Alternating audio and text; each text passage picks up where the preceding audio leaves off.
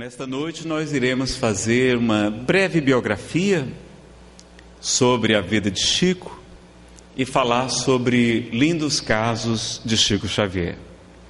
É claro que uma palestra não será possível nós abordarmos toda a vida e todos os lindos casos de Chico, mas faremos então uma síntese, um resumo, já que esse tema necessitaria de um seminário de várias horas de duração.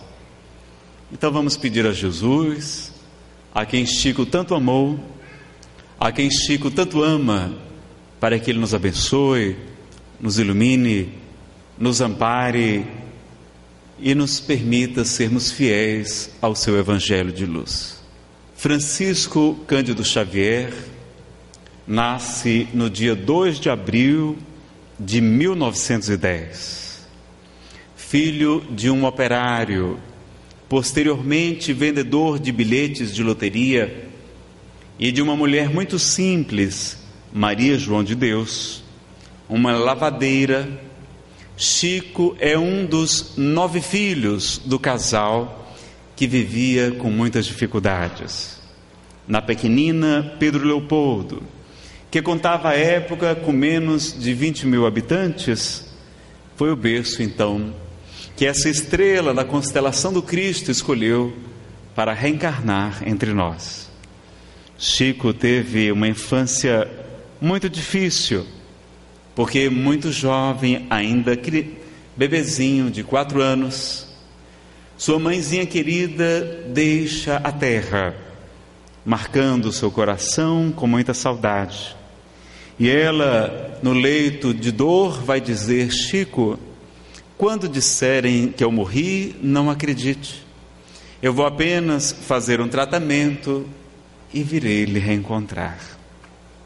O menino chora e, depois do retorno ao mundo espiritual de sua mãe, seu pai, como não tinha condição de cuidar de nove crianças, entrega os seus filhos para amigos, para compadres, comadres, tios, e eles então vão sendo distribuídos, e Chico vai ficar com aos cuidados de Dona Maria Rita de Cássia, que não possuía filhos biológicos, apenas um filho adotivo, o Moacir, e que acolhe Chico Xavier.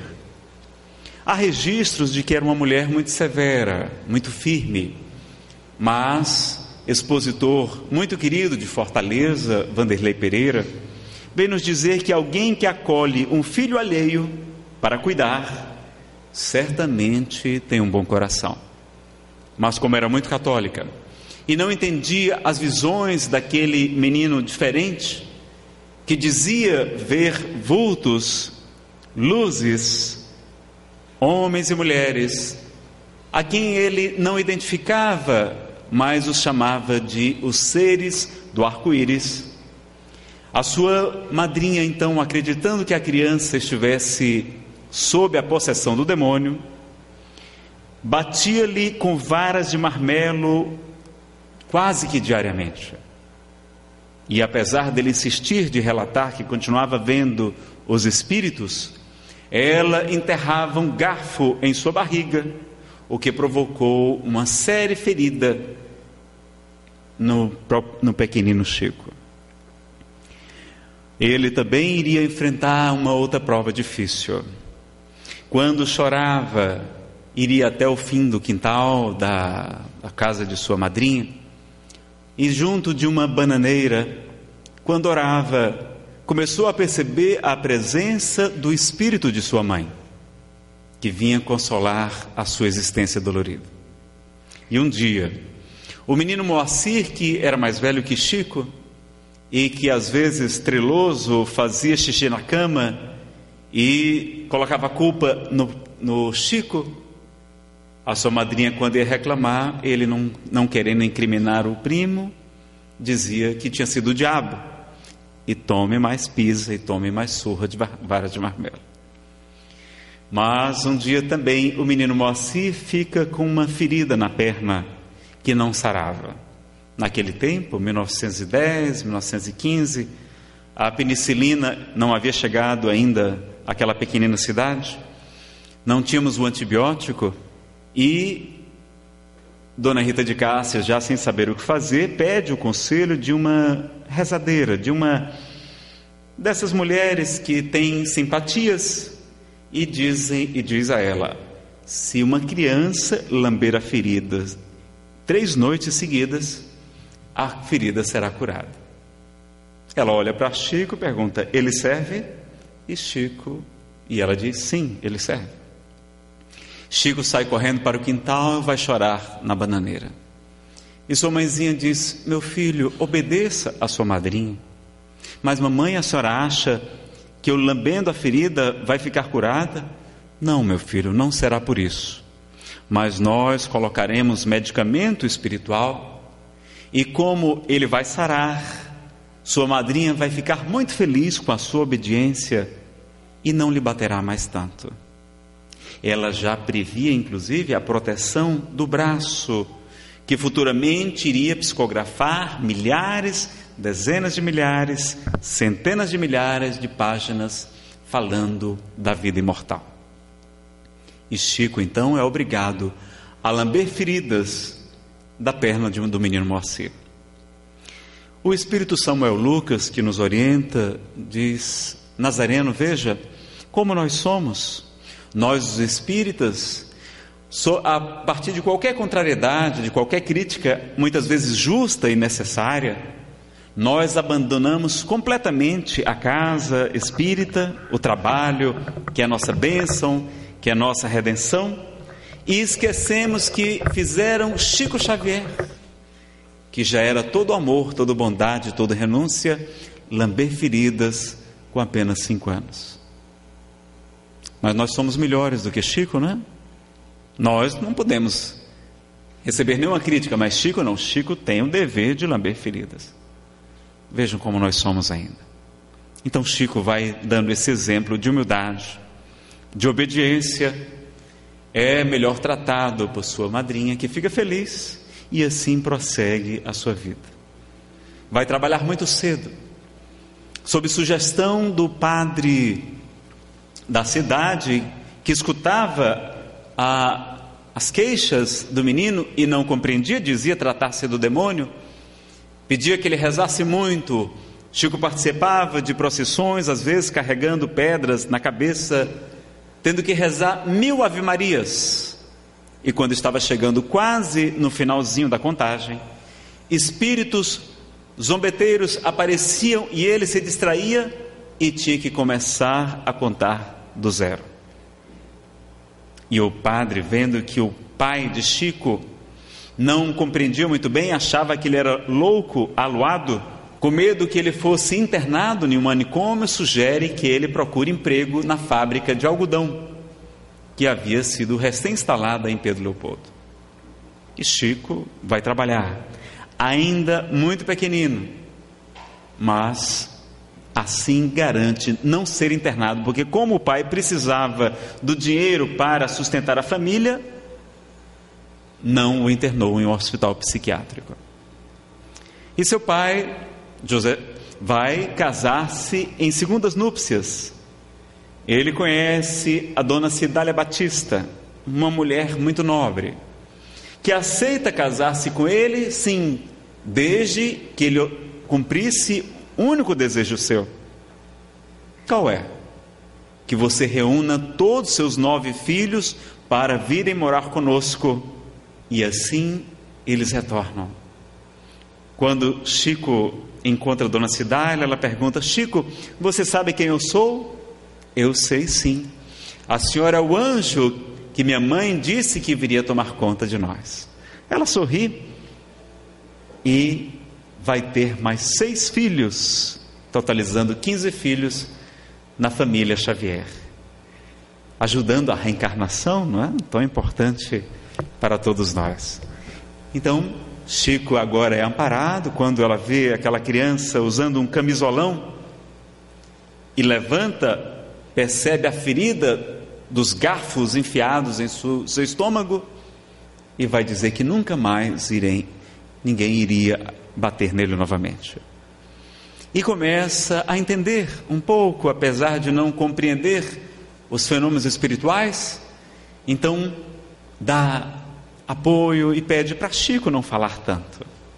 Mas um dia na escola, quando havia sendo comemorado o centenário da independência em 1922, escolas do Brasil inteiro estavam fazendo um curso de redação.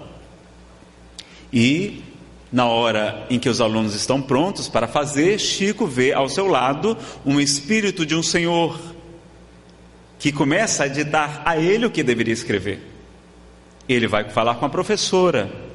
Olha, dona Rosélia, salvo engano, tem um homem aqui ao meu lado ditando a redação. Ela, sem acreditar, não, então escreva o que ele está dizendo. E Chico começou a escrever. Depois, quando chegam os resultados, ele vai ganhar a menção honrosa do centenário de redação.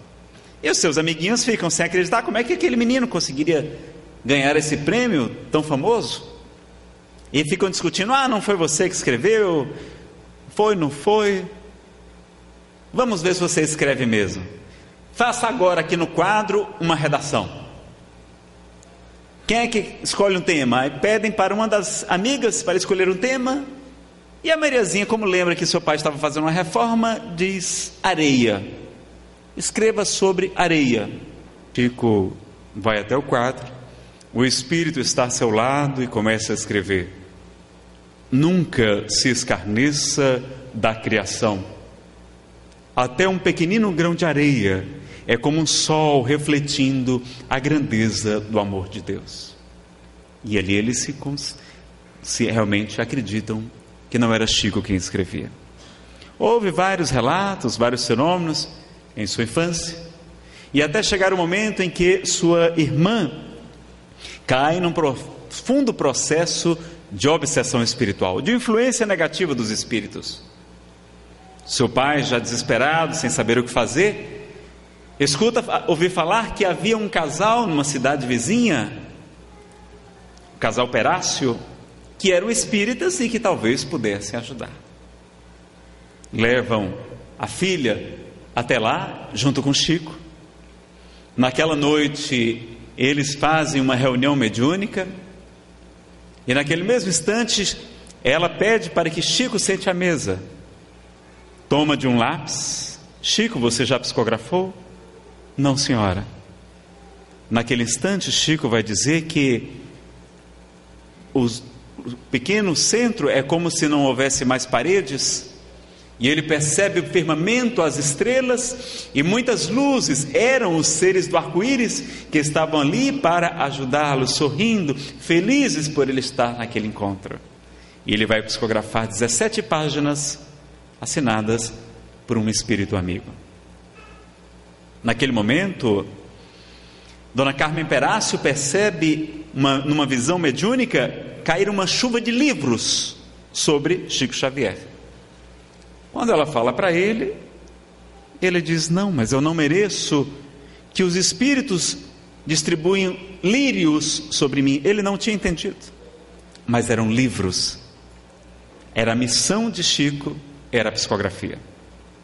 E a partir dali, sua irmã melhora a pouco e pouco. E naquela mensagem que muitos afirmam ser da mãe de Chico, Maria João de Deus, ela vai dizer: Meu filho, estes dois livros você deve lê-los, vão ser a, a grande luz na sua vida. Tratavam-se de O Livro dos Espíritos e o Evangelho segundo o Espiritismo de Allan Kardec. Chico, então, com 17 anos, conhece a doutrina espírita e vai, junto com seu irmão José Xavier, e vão fundar um centro espírita na pequenina Pedro Leopoldo e intitulam-no de Centro Espírita Luiz Gonzaga. Vão começar a atender, a psicografar. Dona Carmen e seu marido participam, mas em pouco tempo eles têm que viajar, mudar de cidade. E Chico vai ficar praticamente sozinho, porque seu irmão José Xavier também tinha compromissos e havia noites que ele estava sozinho dentro da casa espírita. E quando ele pensa em parar as atividades, Emmanuel lhe aparece e diz: Chico, por que, que você está parando? Mas Emmanuel, mas nós espíritos, Chico, nós também precisamos escutar o Evangelho. E ele vai ficar durante muito tempo lendo e estudando o Evangelho segundo o Espiritismo, falando para os desencarnados. E as pessoas passavam, achavam que ele estava ficando louco, porque viam não somente falando sozinho, entre aspas, e assim a vida de Chico vai caminhando. Quando ele está com 21 anos de idade, num dos locais que ele gostava muito de repousar, às margens de um açude, ele vê uma luz, recebe a iluminação em formato de cruz e um homem muito belo, vestido como um sacerdote, lhe aparece e lhe pergunta: Chico, você aceita trabalhar na mediunidade com Jesus? Sim, se os bons espíritos não me abandonarem. Eles não o desampararão. Mas para isso você precisa trabalhar, estudar muito e esforçar-se no bem. E o senhor acha que eu estou em condições de cumprir isso? Sim, desde que você observe os três pontos básicos do nosso serviço. E quais são eles? Primeiro, disciplina. Segundo, disciplina. E o terceiro, disciplina, é claro. Quando vemos essa passagem, meus amigos, temos que compreender que não é a regra para nós hoje. Aliás, o nosso modelo não é Chico Xavier, mas nos ensina o Livro dos Espíritos que Deus ofereceu um ser perfeito para servir de modelo e guia para a humanidade, que é Jesus de Nazaré. Então, Jesus é o nosso modelo. E Chico, sim, claro, é uma referência para nós. Mas temos que ver que Emmanuel não revogou o primeiro mandamento de amar a Deus sobre todas as coisas, nem ao próximo como a si mesmo.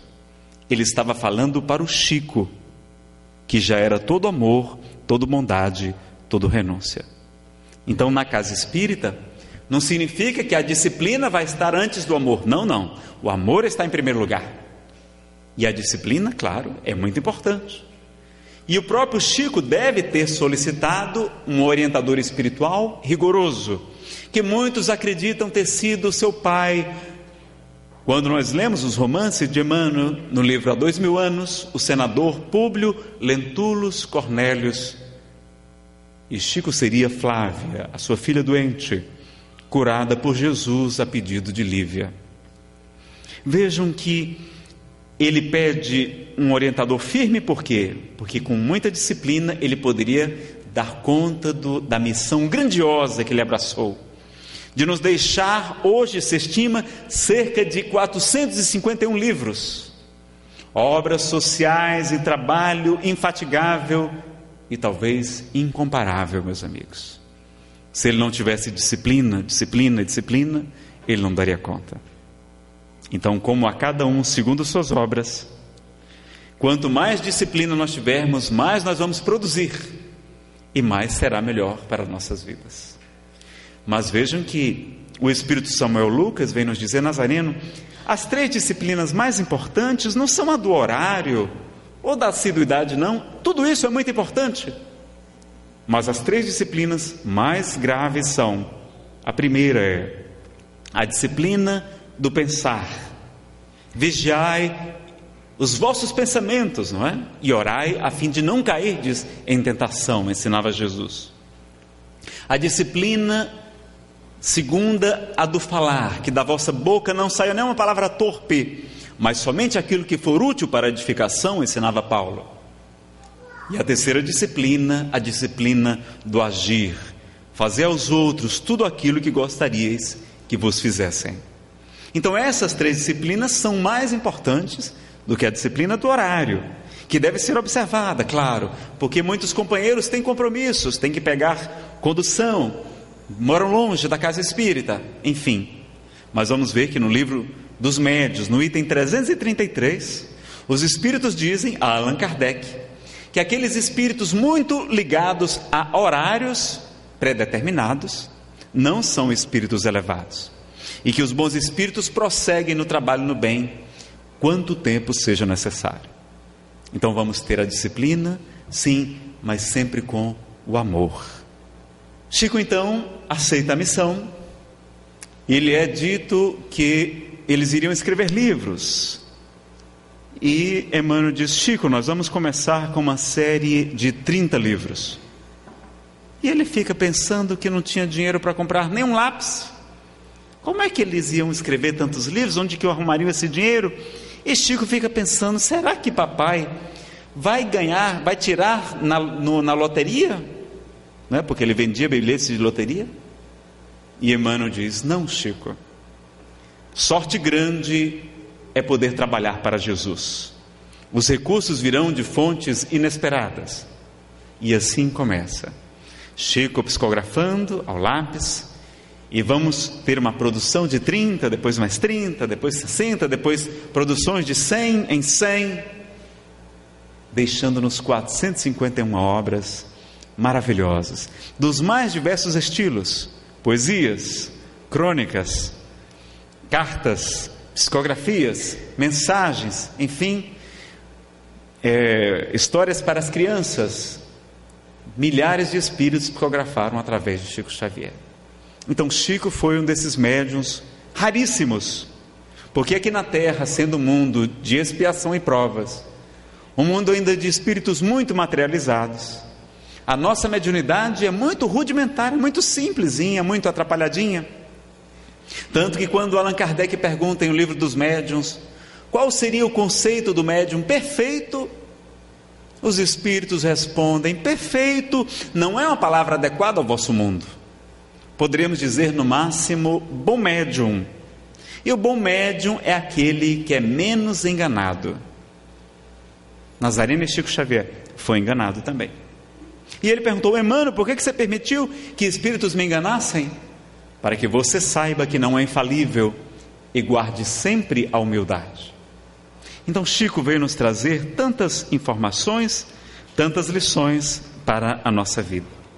E ele, meus amigos, também veio nascer aqui no Brasil. Por quê no Brasil? E alguns amigos do movimento espírita, até bem pouco tempo, estavam discutindo se Chico era ou não era a reencarnação de Allan Kardec. Companheiros maravilhosos dizendo que sim, que era. E outros dizendo que não, absolutamente, que ele era muito diferente de Kardec. E o Espírito Samuel diz Nazareno, não é importante saber se Chico foi ou não foi a reencarnação de Kardec. A pergunta que vocês deveriam estar se fazendo é por que, a espiritualidade nos enviou Francisco Cândido Xavier depois de Allan Kardec? Vocês concordam que Chico foi o grande divulgador do Espiritismo? Por que, que o Brasil é o maior país espírita do mundo? Por causa de Chico Xavier. É? Eu viajo ao exterior, eu tenho uma irmã que mora na Califórnia e outra na Dinamarca. Porque cearense tem um plano de dominar o planeta. Nós estamos espalhados. Vocês encontram cearense em toda parte, até no Japão. E eu sempre quis ser um palestrante internacional. Sobral é uma cidade lá do Ceará. E quando fui visitar a minha irmã no seu casamento, fui visitar os centros espíritas, me ofereci para fazer palestras e as pessoas perguntaram, Nazareno, por que, que o espiritismo cresceu tanto no Brasil, que não é tão desenvolvido assim, e cresceu pouco na França, onde nasceu? Eu só, olha, eu não sei a resposta, mas eu acredito porque Kardec só teve 14 anos para conhecer a doutrina espírita, aos 55 anos de idade, desencarnar com 69. Né? Tem que escrever milhares de páginas a bico de pena, correspondendo-se com dezenas de países, separando o joio do trigo, para nos trazer essa terceira revelação maravilhosa. Então, ele não teve tempo para divulgar, não era a sua missão. E os espíritos, vendo que aqui no Brasil nós tínhamos um solo fértil para essas novas ideias, talvez por conta dos grandes karmas coletivos que a Europa toda possui, em virtude das muitas guerras, das torturas, da Inquisição, das cruzadas, eles escolheram então um planeta, um país jovem como o Brasil e aqui reencarnaram Adolfo Bezerra de Menezes Cavalcante, reencarnaram Eurípides Barçanufo, Jesus Gonçalves, Jerônimo Mendonça, Francisco Peixoto Lins e, sobretudo, a estrela Francisco Cândido Xavier, que com 92 anos de idade, 75 de espiritismo, foi o maior divulgador da doutrina espírita em todo o planeta. Com os livros, mas também com o exemplo. Que como ensinava o Sol de Assis, as palavras podem até convencer, mas é o exemplo que arrebata as multidões. Eu tenho uma certeza que se Chico tivesse nascido na França, a França seria o maior país espírita do planeta, eu não tenho a menor dúvida. Mas parece que a programação de Humberto de Campos, citada no livro Brasil, Coração do Mundo, Pátria do Evangelho, que aliás alguns espíritas não aceitam e nós temos que respeitar, era de fato que o Brasil tinha essa missão. E aqui nós temos o maior país católico do mundo onde as igrejas pentecostais e neopentecostais crescem a olhos vistos e onde temos a maior nação espírita da terra. O Brasil, o coração do mundo, pátria do Evangelho. Não é do Evangelho segundo o Espiritismo, mas do Evangelho. Então, Chico, com seu exemplo, veio transformar e nos ensinar tantas vidas. Então, ele veio depois de Kardec, porque nós tivemos muito conhecimento com o codificador. E talvez muitos de nós estivéssemos, como eu reconheci que estava mais orgulhoso depois que eu me tornei espírita do que quando eu era ateu. Fui ateu durante 12 anos e, graças à amiga depressão, fui resgatado para buscar a espiritualidade novamente. Amanhã nós vamos falar sobre depressão e Jesus, o maior psicólogo do mundo. Então, Chico veio para nos ensinar a humildade, a caridade e o trabalho. Aliás, a tríade kardeciana: trabalho, solidariedade e tolerância. Porque muito conhecimento sem amor pode nos transformar em tiranos, ensinava Emmanuel. Então Chico veio ensinar a humildade. Era exageradamente humilde, de maneira até a chamar muita atenção das pessoas, não é? Não era essa a característica mais marcante do Chico? E que coisa melhor do que a humildade para conquistar a simpatia das pessoas, não é? Então foi o divulgador por excelência, através não só das palavras, mas do exemplo de sua vida. Vejam que às vezes até ele constrangia as pessoas, porque ele certa vez estava dizendo que ele era um verme, e as pessoas pensavam, mas Chico, um verme também não, não é uma coisa asquerosa, não precisa exagerar. E via Emmanuel e dizia: Chico, não somos todos nós que podemos nos comparar a um verme, não, viu? E Chico, por que, meu irmão? Porque o verme ele escava o solo, arejando, permitindo a fixação do nitrogênio nas raízes das plantas. O verme cumpre muito bem a sua missão, Chico, e não somos todos nós que cumprimos a nossa tarefa tão bem como o verme cumpre o seu dever. E Chico disse: Uai, meu irmão! E passou a se declarar um subverme. Então ele veio nos ensinar a humildade. Outra vez ele estava em Uberaba e uma senhora foi ter com ele: Chico, como você é maravilhoso, Chico! Quantas mães você já consolou? Quantos espíritos nobres vêm até nós, graças às suas mãos, e falando, e falando, e falando, e ele todo envergonhado. Disse: Sou não, minha irmã, sou não. Meu nome é Francisco. Se tirar o Fran, fica somente o cisco. Mas ele era o cisco de Deus, não é? Era o cisco de Deus. Então ele veio nos ensinar a humildade e a caridade em ação para que a gente não virasse os novos doutores da lei dos tempos modernos, julgando, condenando, dizendo quem está certo, quem está errado. Não é essa a nossa missão aqui na terra. Estamos aqui para nos autoaperfeiçoarmos. Estamos aqui para aprendermos a amar, para servir então Chico veio ensinar a prática e a humildade. Ah, Nazareno, então tem que andar todo desarrumado, com cabelo desgrenhado? Não, isso não é humildade, isso é desleixo muitas vezes, não é? Alberto Almeida, o expositor muito querido lá do Pará, que é médico e psicoterapeuta, ele diz que quando alguém chega no seu consultório com a roupa toda amarrotada, com o cabelo desgrenhado, ele diz: olha, essa pessoa não está bem. Essa pessoa não está em equilíbrio, porque vestir-se adequadamente é um sinal de bom senso, e Allan Kardec foi o bom senso encarnado em sua época. Então, claro que a gente não vai para o trabalho social em meio a pessoas muito simples, não é? Ostentando joias, roupas de grife, não. mas vestia-se adequadamente. Allan Kardec vestia-se de maneira adequada. Bezerra de Menezes, nós temos as fotos todas, ele sempre bem vestido, profissão de médico, vereador, deputado geral. Eurípides Barçanufo, sempre de terno de casemira, sapatos bem polidos. E Chico Xavier, sempre de paletó e gravata. Doados muitas vezes, emprestados, mas vejam que é a humildade, né? assim como o reino de Deus, não vem com aparência exterior. A humildade verdadeira é nós sabermos que estamos reencarnados em um mundo de expiação e provas e que, portanto, estamos ainda imperfeitos, que temos um passado de muitos compromissos, temos débitos a reparar e que trazemos ainda muitas imperfeições, e isto sim é humildade. Então, Chico veio nos ensinar a não sermos os donos da verdade, uma, uma verdadeira procissão de ecumenismo ele nos deixou. Tanto que uma vez um repórter da cidade foi entrevistá-lo e dizer: Chico, vocês espíritas devem estar muito felizes, não é? Porque nós recentemente soubemos que fechou aqui em Pedro Leopoldo uma igreja católica e também um templo protestante. E Chico disse: Não, meu amigo, nós estamos muito tristes, porque toda vez que se fecha uma igreja, nós temos que abrir uma, um presídio ou um manicômio, mostrando que o Espiritismo, então, meus amigos, não é uma religião a mais e aliás, Allan Kardec nos diz que o Espiritismo não veio combater as religiões, mas fortalecê-las. E Divaldo Pereira Franco vai nos dizer que Deus inspirou as diversas religiões do planeta de acordo com as diversas necessidades dos povos.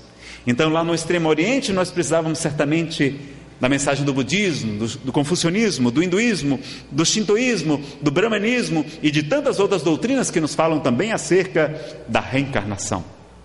No Oriente Médio, a mensagem do profeta Maomé, e no Ocidente, as milhares de denominações cristãs, entre elas o Espiritismo. Então, o Espiritismo não é a religião do futuro, mas o futuro das religiões, ensinava Leon Denis. Quando Allan Kardec pergunta se o, o Espiritismo se tornaria crença comum, os Espíritos respondem que sim, porque seus princípios, suas leis estão na natureza, mas que ele enfrentaria não uma luta de convicções somente, mas sobretudo de interesses. As pessoas não querem se espiritualizar, não querem lutar contra o egoísmo, não querem se melhorar nesta vida, querem apenas gozar. Então é muito mais uma questão de interesses do que de filosofia e de convicções. Então ele é ciência, é filosofia e é também religião, e Emmanuel vai nos dizer que é neste ponto que o Espiritismo tem a sua maior grandeza é no aspecto religioso, quando nos liga ao Criador, quando nos orienta no caminho da perfeição. Então, meus amigos, o nosso querido Chico veio nos trazer muitas lições. Ele, como ainda jovem, vai adoecer da vista, um problema no cristalino que sangrava muito, além de estrabismo, ele trazia um olho muito enfermo, sangrava, tinha que colocar muita medicação. E ele dizia que aquela doença era sua bênção, porque assim ele respeitava a dor alheia e que lhe dava sempre mais humildade. E mesmo praticamente cego de um olho, ele vai continuar trabalhando e psicografando. Mas dizem que um dia ele estava psicografando o receituário mediúnico de Adolfo Bezerra de Menezes Cavalcante. E depois de terminar, Dr. Bezerra retira-se do recinto. Ele tem ao seu lado agora o espírito Antônio Flores. E começa o Correio do Além, a psicografia de consolo para as mães e Filhos e parentes queriam receber notícias de seus entes queridos. Mas naquela noite os seus olhos estavam doendo muito. E ele, não resistindo mais, e diz: Irmão Flores, peça a doutor Bezerra que venha me ajudar, porque eu não estou mais aguentando de dor. O mensageiro parte velozmente, e em poucos instantes, dentro de um clarão, surge a figura amorável do médico dos pobres, o apóstolo da caridade. E ele pergunta: Chico, por que você não nos falou que seus olhos estavam doendo? Eu teria lhe aplicado um passe. Ah, doutor Bezerra, eu não mereço, eu não mereço. Mas por que, Chico? Porque eu sou apenas uma besta, tentando cumprir a sua tarefa. E Bezerra sorriu e disse: Mas, Chico, se você é uma besta, o que é que nós somos? Ah, doutor Bezerra, você, você é o veterinário de Deus. Vem cuidar da besta Chico Xavier. E ele, então, na verdade, a sua maior característica não era a humildade, era a alegria. As pessoas que conviveram com Chico são unânimes em dizer isso. Ele adorava contar causos, histórias, piadas singelas, e gostava de estar com o povo, de falar com as pessoas. A sua vida era uma vida difícil, de muitas lutas, de muitas perseguições, de encarnados, de desencarnados, inimigos da doutrina espírita, e ele, ainda assim, mesmo dizendo que não houve único dia que ele não houvesse chorado, ele estava sempre sorrindo. E quando lhe perguntavam, Chico, qual é a sua maior alegria? Ele dizia: A minha maior alegria é ser médium. Um paradoxo para mim. Porque eu vejo tantos companheiros com essa faculdade abençoada, esse instrumento de serviço para ajudar tantos irmãos encarnados e desencarnados, conquistando amigos no mundo espiritual, abjurando, negando a mediunidade, quando ela é uma ferramenta que está a serviço de nós mesmos e de nossos irmãos. Perguntaram um dia, Chico, qual foi o momento mais importante da sua vida? E ele foi, vai dizer que um dia ele tinha um compromisso muito importante, que estava dirigindo-se para o ponto de ônibus e tinha que chegar na hora exata. Há duas versões. Uns dizem que havia um novo emprego sendo ofertado e ele tinha que chegar na hora exata, sob pena de perder a vaga. E outros dizem que era um compromisso que ele haveria ter que, assinar alguma coisa importante e que se perdesse aquele ônibus, iria ter graves problemas. E quando ele está ali na parada, já o ônibus se aproximando, ao longe ele vê uma criança que vem correndo e gritando: Seu Chico, seu Chico. Ele fica em dúvida se toma um ônibus ou se espera a criança e decide naquela hora deixar o ônibus ir e esperar a criança chegar. Quando a criança chega, ele se abraça, ele se abaixa e diz: "O que foi, meu filho? Seu Chico, eu queria lhe dar um beijo." Chico sorriu e disse: "Então não dê um, dê vários." E a criança havia trazido uma dessas florzinhas que a gente encontra nos canteiros das calçadas e disse: Seu Chico, eu trouxe uma rosa do jardim do céu para entregar ao Senhor. Ele sorriu e naquele momento ele percebeu que realmente viera à terra para dedicar-se a atender os sofredores, aos desamparados, às crianças, que isto era a sua missão, a sua prioridade. Diziam, perguntaram também, Chico, qual o seu maior sonho? O meu maior sonho era se eu pudesse morar numa cidade que ninguém me conhecesse e que eu pudesse trabalhar ajudando a mães solteiras, as jovens grávidas, ajudando a maternidade, cuidando dos seus irmãos, cuidando dos seus irmãos por parte de Dona Cidália, que aliás desencarna quando ele tem apenas 17 anos, órfão duas vezes de mãe. E o seu braço direito, José Xavier, desencarna também deixando sua esposa e dois filhinhos pequenos. Mesmo assim, Chico prossegue. E quando um dia ele está chorando muito, Emmanuel pergunta: Chico, por que você está chorando? Emmanuel, você não vê? A nossa irmã, a esposa de José Xavier, viúva, com dois filhos pequenos, ela foi internada no hospital psiquiátrico e Emmanuel diz: É verdade, Chico, é lamentável. Mas, Chico, imagine que a terra é o palácio da justiça. A lei está aqui para ser cumprida ou para ser rasgada? Está aqui para ser cumprida. Então, Chico, era a expiação da nossa irmã passar por esse período? E eu nunca vi você chorando por nenhuma das outras duzentas enfermas do manicômio. A dor Xavier não é diferente da dor Silva, da dor Feitosa, da dor Soares. E aí Chico enxuga as lágrimas e vai atender a todos. Vai cuidar dos seus filhinhos. Um deles havia nascido surdo-mudo, cego, com paralisia cerebral. Uma criança muito doente e que Chico cuidava, que chorava muito, era muito perseguido por entidades do mundo espiritual. E Chico, enquanto balançava o berço com uma mão, psicografava com a outra, varando as madrugadas. E ele vai dizer que aquela criança foi sua bênção, sua salvação, porque se não fosse ela, ele estaria no meio da rua, e Deus sabe fazendo o que no meio da rua. Se afeiçoa aquela criança, se comunicava com ela somente por pensamento. E quando ela desencarna, com apenas 13 anos, Chico sofre muito de saudade. Muitos anos depois, ela vai lhe aparecer. O menino, um jovem, belo, e vai dizer que ele tinha muitos compromissos no mundo espiritual e que aquela reencarnação era um alívio, era uma bênção para ele, porque ali ele estava deformado, os seus inimigos não o reconheciam, mas mesmo desencarnando cedo, ainda teve que ficar 30 anos no mundo espiritual, numa, numa localidade recluso, como se fosse uma prisão. E no dia que ele é solto, a primeira pessoa que ele deseja visitar era o seu tio Chico. E estava ali para agradecer a ele todo o amor, todo o carinho. Vejam, meus amigos, que o Espiritismo não oferece privilégios para ninguém.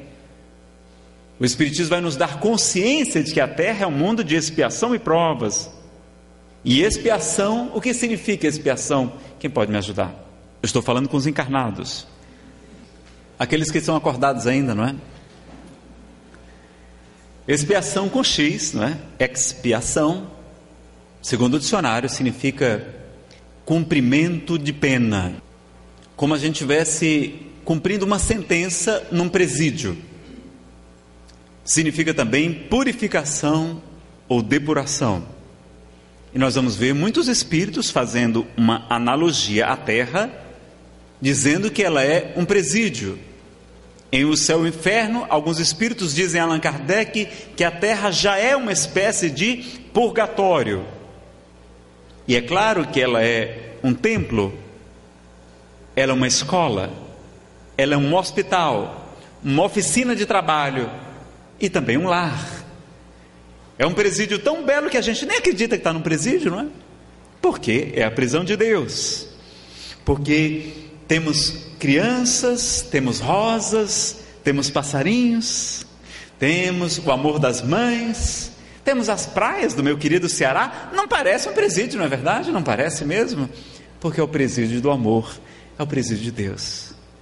Mas o Espiritismo vai nos dar essa lição, compreendendo o que Jesus nos disse há dois mil anos: Tenho-vos dito estas coisas para que em mim tenhais paz. Não vos dou como dá o mundo, porque o mundo não é capaz de vos dar a paz. Meu reino não é deste mundo. No mundo tereis aflições, mas tem de bom ânimo, eu venci o mundo. Então Jesus nos avisa que teríamos dificuldades, sofrimentos expiações aqui na terra.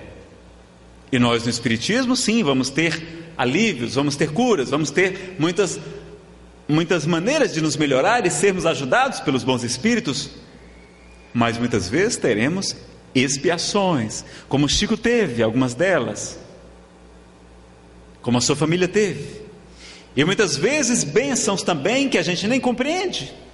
Quando José Xavier morreu, Chico vai perguntar Emmanuel, e ele diz: Chico, foi concedido uma bênção a José Xavier, porque ele tinha que ficar internado no hospital psiquiátrico durante 11 anos na sua atual existência.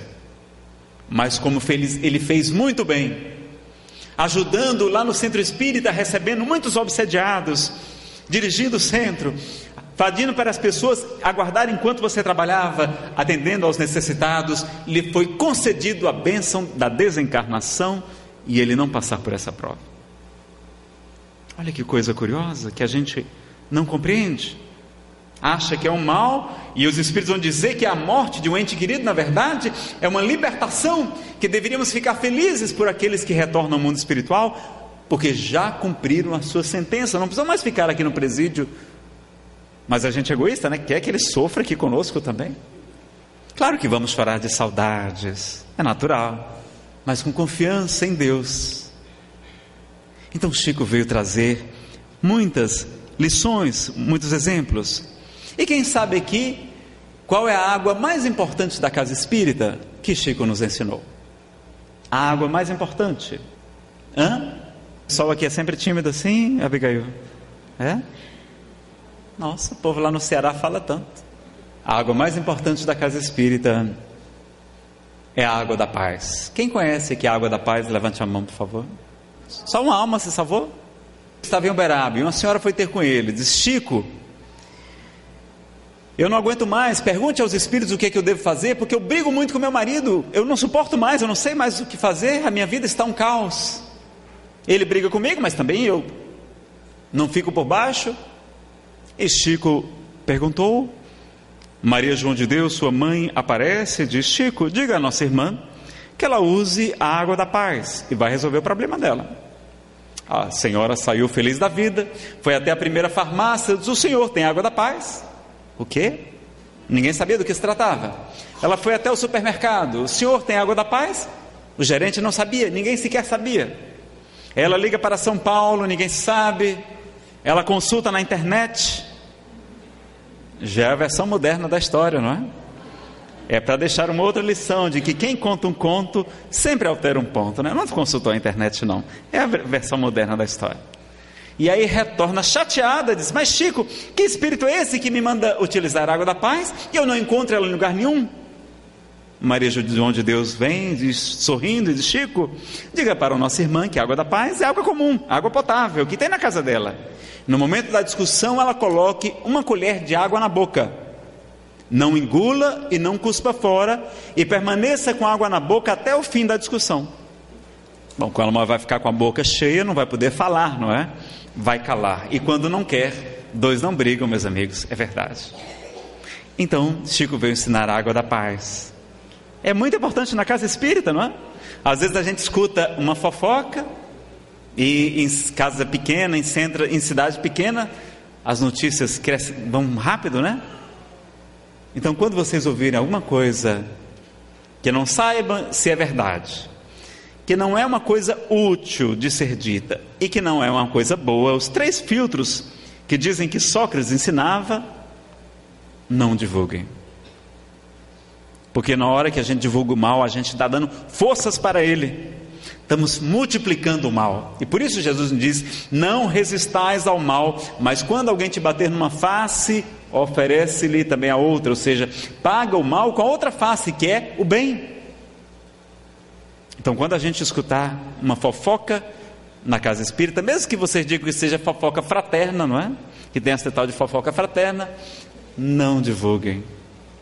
Então, saber calar diante da maledicência porque as mulheres são espíritos muito nobres, diz o Espírito Samuel. Nazareno, elas aprendem muito quando elas são mães, quando elas são tias, quando elas são avós, quando elas cuidam de crianças nesta ou em outras vidas. As mulheres aprendem o amor incondicional, que é o amor mais parecido com o amor de Deus aqui na terra.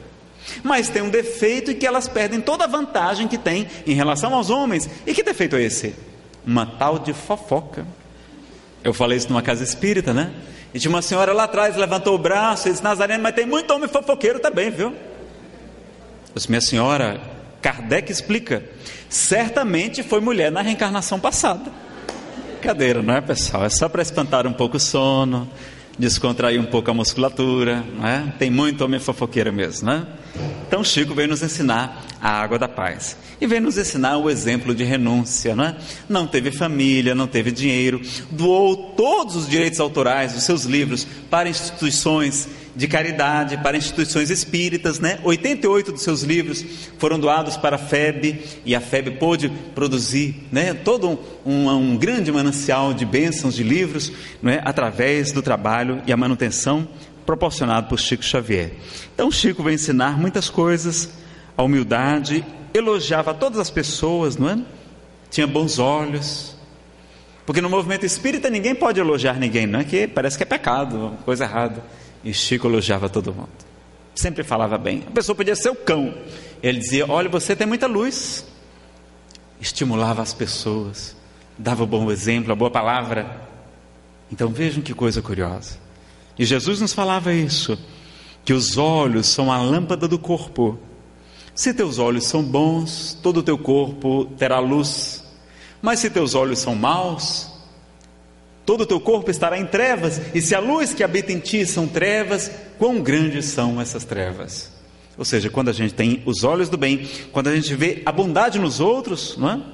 É um sinal de elevação. Então, ser ingênuo muitas vezes é um sinal de bondade, e Chico tinha essa bondade no seu coração. Apesar do ataque de muitos, inclusive de amigos espíritas, ele jamais se defendeu. Uma vez um palestrante foi ter com ele e disse: Chico, estão falando calúnias a seu respeito. Chico, a verdade deve ser dita, doa em quem doer. E ele, todo encolhidinho, apenas psicografou.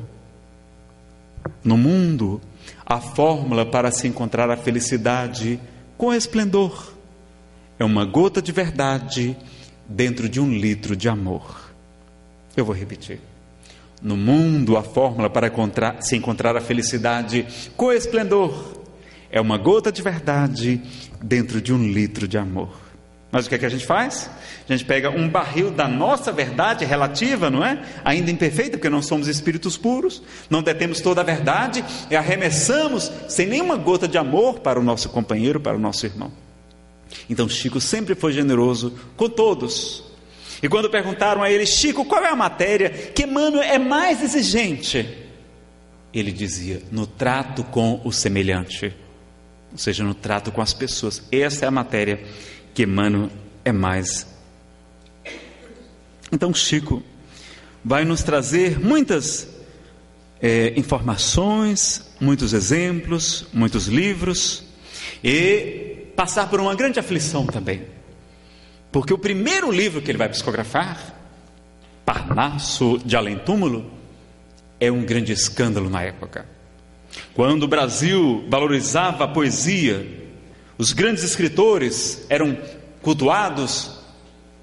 Chico vai escrever mais de 40 poesias de poetas brasileiros e portugueses, com todo o seu estilo, com toda a sua riqueza, com toda a beleza, trazendo obras como Castro Alves e tantos outros nomes venerandos da poesia. E é um grande escândalo. A FEB publica o livro e Monteiro Lobato, que posteriormente se tornaria espírita, vai dizer que Chico Xavier deveria ganhar um assento na Academia Brasileira de Letras. E Humberto de Campos, o maior cranista que o Brasil já conheceu, ao analisar as poesias de Chico Xavier, vai dizer que estavam ali os estilos de todos aqueles poetas e que ele deveria merecer vários assentos na Academia Brasileira de Letras desencarna Humberto de Campos, e pouco tempo depois ele vai psicografar através das mãos abençoadas de Chico. E vem trazer agora as suas crônicas de Além Túmulo e tantas outras. E a família, ao saber do grande sucesso dos livros de Humberto de Campos, entra com processo querendo os direitos autorais, entra contra a Federação Brasileira e contra Chico Xavier. E Chico, coitado, pobre, humilde, se assusta com a notícia. Mas era na verdade, como ele sempre nos disse, que o mal é sempre o bem que a gente não reconhece a princípio. Do mesmo modo que no Alto de Fé de Barcelona, onde se queimou cerca de 300 livros espíritas na Espanha, e despertou o interesse de toda a população, todos quiseram saber que livros eram aqueles, e foi uma grande divulgação do Espiritismo também, o caso Humberto de Campos, foi uma grande divulgação para a doutrina espírita.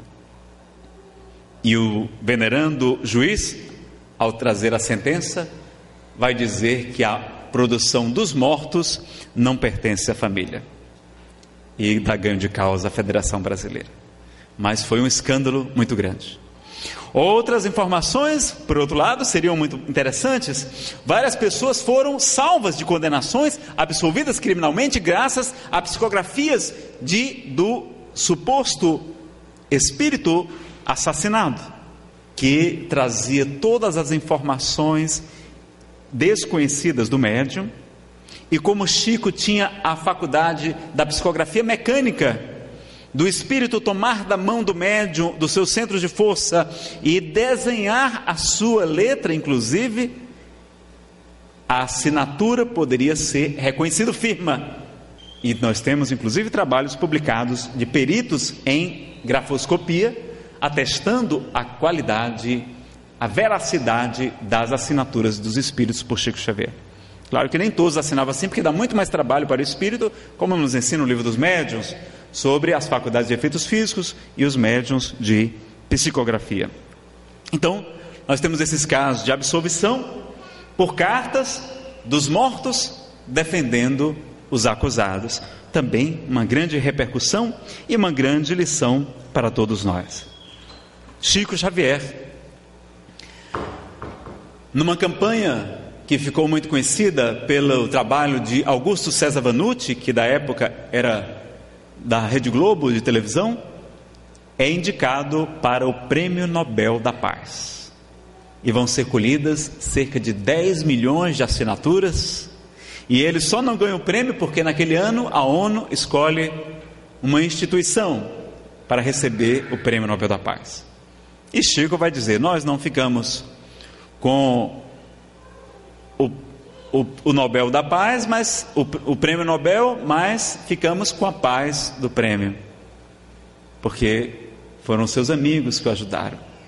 Então ele foi escolhido também o mineiro do século, concorrendo com entidades muito respeitadas e queridas como Pelé, Edson Arantes do Nascimento, Juscelino Kubitschek, o presidente, criador de Brasília, né? e tantos, Santos Dumont, pai da aviação, e ele numa numa enquete, é escolhido mineiro do século. Mas ele era querido mesmo, meus amigos, não era por ser médium tão somente. Chico era amado por católicos, por evangélicos, por budistas, porque era bom. Ele não era um anjo, mas foi um homem que viveu como anjo aqui na terra, nos dizem alguns dos seus biógrafos. E não ele veio nos ensinar o trabalho no bem. E um dia, um repórter vai entrevistar Chico quando ele estava naquelas imensas filas que se aglomeravam para vir beijar sua mão, e ele beijava sempre a mão das pessoas. Aliás, um amigo de Fortaleza, médium de efeitos físicos, vai dizer que depois de receber um beijo do Chico, a sua mão ficou cheirando a rosas durante três meses consecutivos, apesar de lavá-las diariamente. E ali eles distribuíam pães, algumas moedas, dinheiro que era doado pelos voluntários. E um repórter de televisão chega e diz: Mas, senhor Chico Xavier, o senhor acha que vai acabar com o problema da fome distribuindo alguns pães e algumas moedas?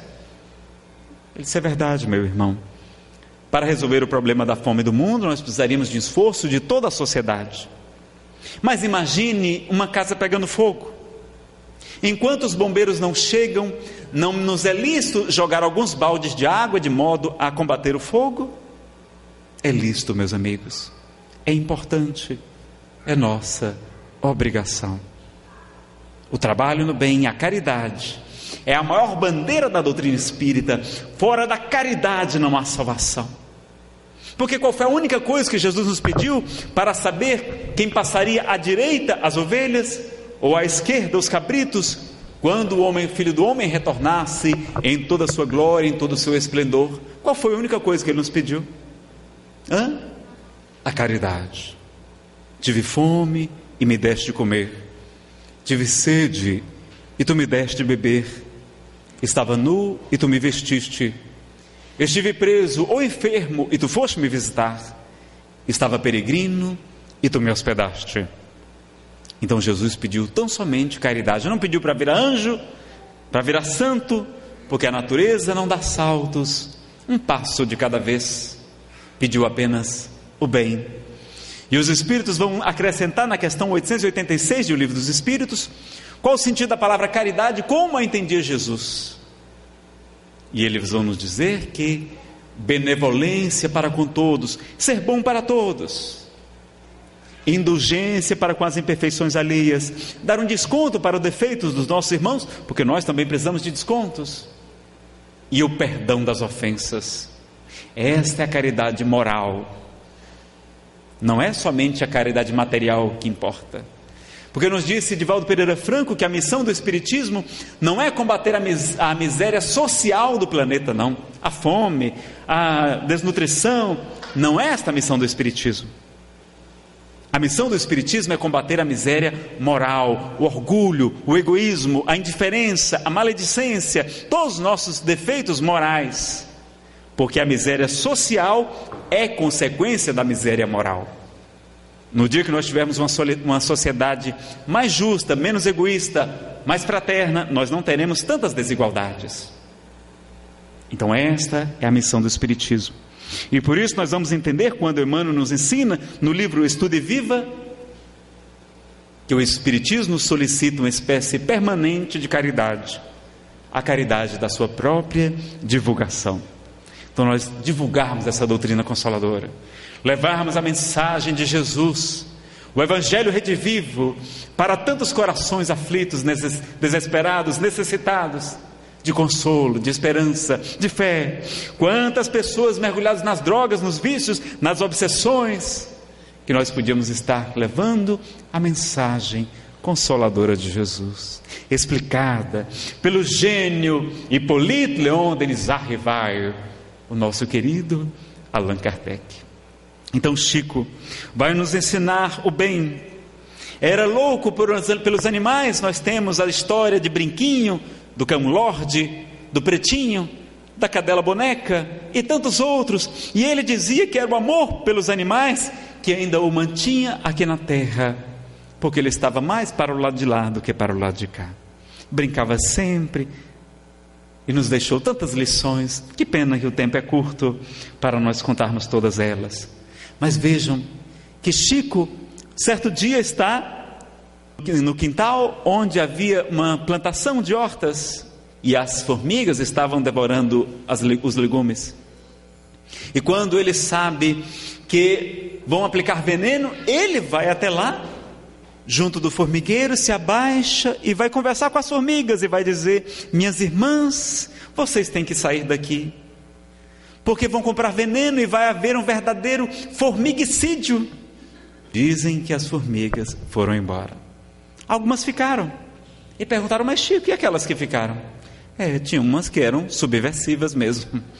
Mas ele, o seu amor era tão grande que ultrapassava os outros reinos. Os animais oravam com ele no seu quarto, faziam o evangelho no lar, em sua casa, eram muitas vezes mais evangelizados que muitos de nós. E ele guardava sempre o amor pelos animais. Então Chico foi esse exemplo. Como outro Chico, o de Assis, tinha aquele amor pelos animais, pelas plantas, pelas flores. O irmão Sol, a irmã Lua, as irmãs estrelas. Chico Xavier, um homem chamado amor. E mesmo criticado, atacado, uma vez quando ele estava ficando mais famoso e foi convidado para o Pinga Fogo, 1971, na antiga TV Tupi, batendo todos os recordes de audiência de toda a história. Um programa que era para ter pouco mais de uma hora, dura quatro horas. Porque os índices de audiência nas alturas, todos queriam saber quem era aquele homem que já houvera escrito cerca de 100 livros psicografados. E aí ele vai encantar a multidão respondendo perguntas, sendo sabatinado por muitas pessoas. E aí Chico, que coitadinho, não é? Não era coitadinha, não, era proteção, pessoal. Nascer feinho é proteção. Não é? A prova da beleza é muito difícil. Na verdade, a gente vir feinho é proteção. Nascer que nem eu, assim lá no Ceará, com essa cabeça gigantesca, não é? Baixinho, careca, não é? Gordinho, é proteção. Enquanto que, se nós analisarmos, né, os verdadeiros missionários, eu não, mas Chico, ele era mulato, estrábico, baixinho, tinha pouco cabelo, cabelo encaracolado e acabou ficando careca. E Vamos ver tantos outros missionários, como Francisco de Assis, dizem que era feio de doer. Francisco de Assis. Madre Teresa de Calcutá também não era bonita, né? Irmã Dulce fisicamente, nenhum deles era belo. Mas nós sabemos que é proteção para que o Espírito cumpra a sua missão. Então, quem não é muito bonito, está lá tranquilo, está lá tranquilo, né? está protegido do assédio, dos apelos do mundo também. Então, como ele foi para o programa de televisão, ele resolveu colocar uma peruca. E a informação do filme né, é uma licença poética, não foi daquele jeito, não. Diz que, na verdade, quando o Chico foi colocar a peruca, Emmanuel o estimulou a colocar. E disse: Chico, você não tem o direito de enfeiar o planeta. Porque no, no filme fica parecendo que Chico era vaidoso. Não era, não. E aí ele vai encantar as multidões no Pinga Fogo né, convidado mais uma vez, aplaudido de pé pela multidão que se aglomerava para escutar aquele homem falando de maneira simples, suave, contando coisas singelas. O caso do avião, tão engraçado, né? Que vocês se recordam e que no filme nós temos lá a narrativa e que de fato ele fica apavorado mesmo, né? Vê o avião que estava com um fenômeno chamado vento de cauda e o avião começa a fazer piruetas, e muita turbulência, as pessoas chorando, outras vomitando, outras todo mundo rezando e gritando. E aí as enfermeiras chegam, não, isso é apenas um fenômeno de vento de caldo, e apenas nós vamos chegar mais rápido ao nosso destino. E aí as pessoas que estavam ali disseram, é, nós vamos chegar mais rápido lá de lá, né? E continuaram desesperadas, gritando, e Chico ali acompanhando aquela movimentação, começou a chorar também, e gritar também, socorro, meu Deus, valei-me, Nossa Senhora, e tal. E depois daquela aflição, Diz que depois de 20 minutos entra o Espírito Emmanuel no avião e Chico, eu escutei o seu apelo, o que é que está acontecendo? Emmanuel, mas você não está vendo que nós estamos correndo risco de vida? Sim, é verdade. Mas o que é que há com isso? Não é um privilégio de vocês. Há muitas pessoas no planeta correndo risco de vida. Mas Emmanuel, é a hora da morte, eu estou desesperado, eu também sou uma pessoa humana. Mas você não acha que não é a hora de você dar o seu testemunho da sua fé em Deus? e não afligir os corações alheios? É, mano, mas é a hora da morte, eu não estou me aguentando.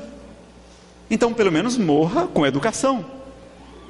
E Chico pergunta, e eu queria saber como é que se morre com educação, não é?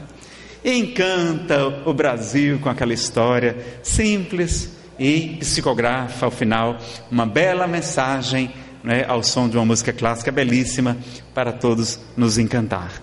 Então, Chico, meus amigos, vai nos trazer tantas informações tantas lições.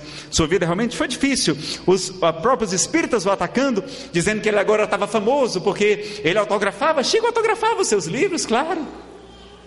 Não eram autógrafos porque não eram uma autoridade, eram dedicatórias de amor. E as pessoas queriam ter o contato com aquele homem venerando, amado por todos. E aí, alguns espíritas foram ter com ele e Olha, Chico Xavier, você está ficando muito cuidadoso, viu? Olha, você vai cair. Eles, não, não vou cair, não. Está vendo como você está vaidoso? Não, eu não vou cair, porque eu nunca me levantei. Mas enfrentou o opróbrio, a crítica dos próprios espíritas, não é? E um expositor do Ceará mostra uma foto onde tem Chico Xavier tomando uma xícara de café e sorrindo. Ele mostra na palestra, todo mundo olha aquela foto, o que que tem? Chico gostava de tomar café? Não, tem um detalhe nessa foto. Essa foto foi batida às 5 horas da manhã, depois de trabalhar durante várias horas seguidas, sem dormir, e Chico Xavier está tomando café, sorrindo. Era o contentamento em servir. E ele vai nos trazer vários e vários casos, lindos casos, como no livro de Ramiro Gama e tantos outros. Dizem que um dia um ladrão entra na casa da família Xavier e começa a roubar as roupas. E a família diz: Olha, Chico, você vai ficar aqui de vigia, defendendo, pastorando aqui contra o ladrão. E Chico, todo amoroso, aceita para não contrariar, contrariar os seus familiares. E já havia sido roubado o seu paletó, só havia mais um. E à noite, ele percebe quando o ladrão chega. Não fala nada, o ladrão entra leva o seu último paletó. E quando vai mais à frente, que ele vai olhar nos bolsos, tinha um bilhete: Vá com Deus, meu irmão, que Deus o abençoe.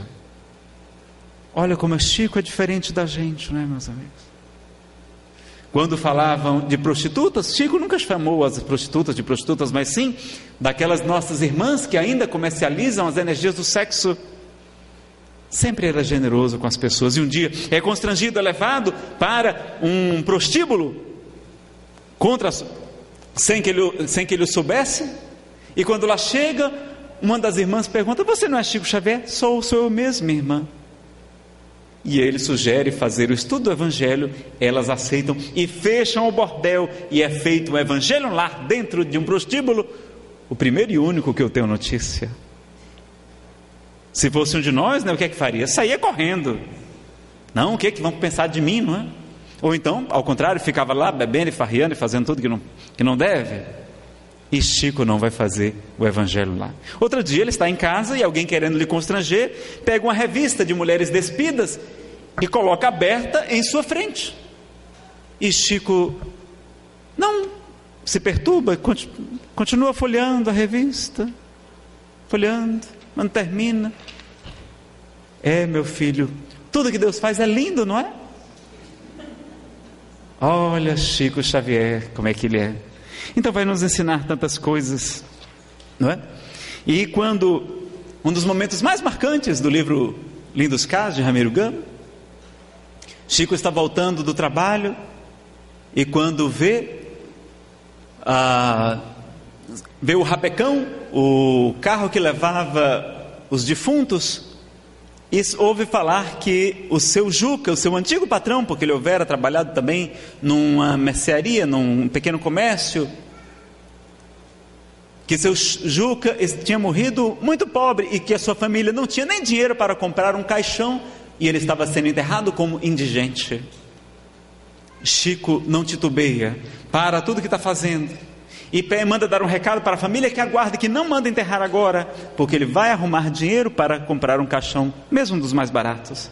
E não tendo nenhum recurso, ele pega o chapéu, vira-o ao contrário e sai de porta em porta, esmolando para ajudar a família.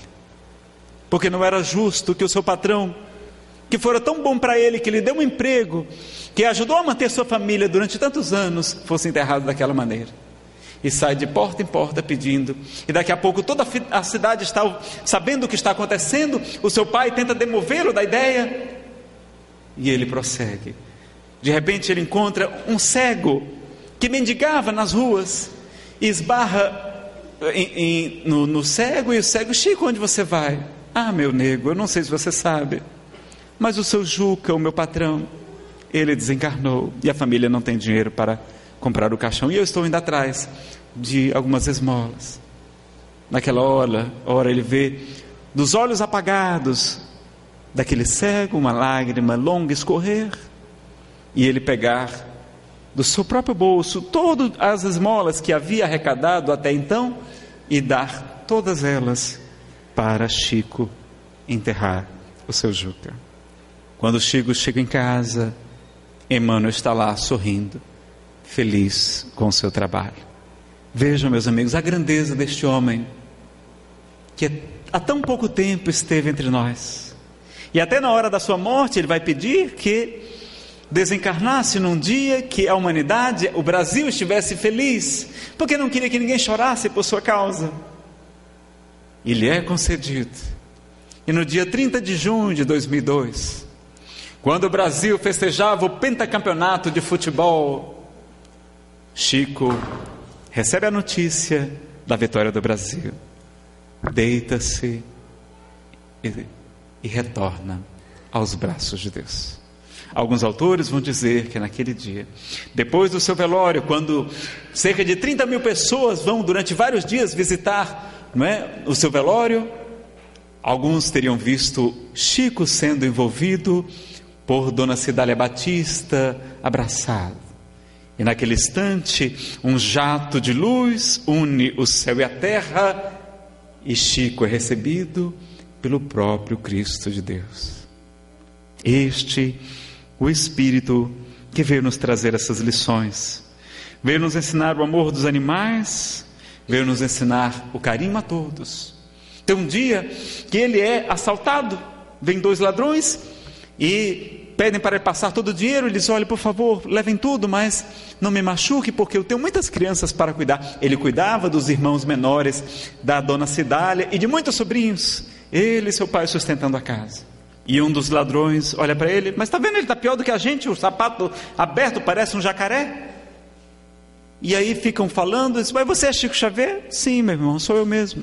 Mas não me machuque, por favor. E aí um dos ladrões diz: Não, não, não vamos assaltar ele, não. Não, mas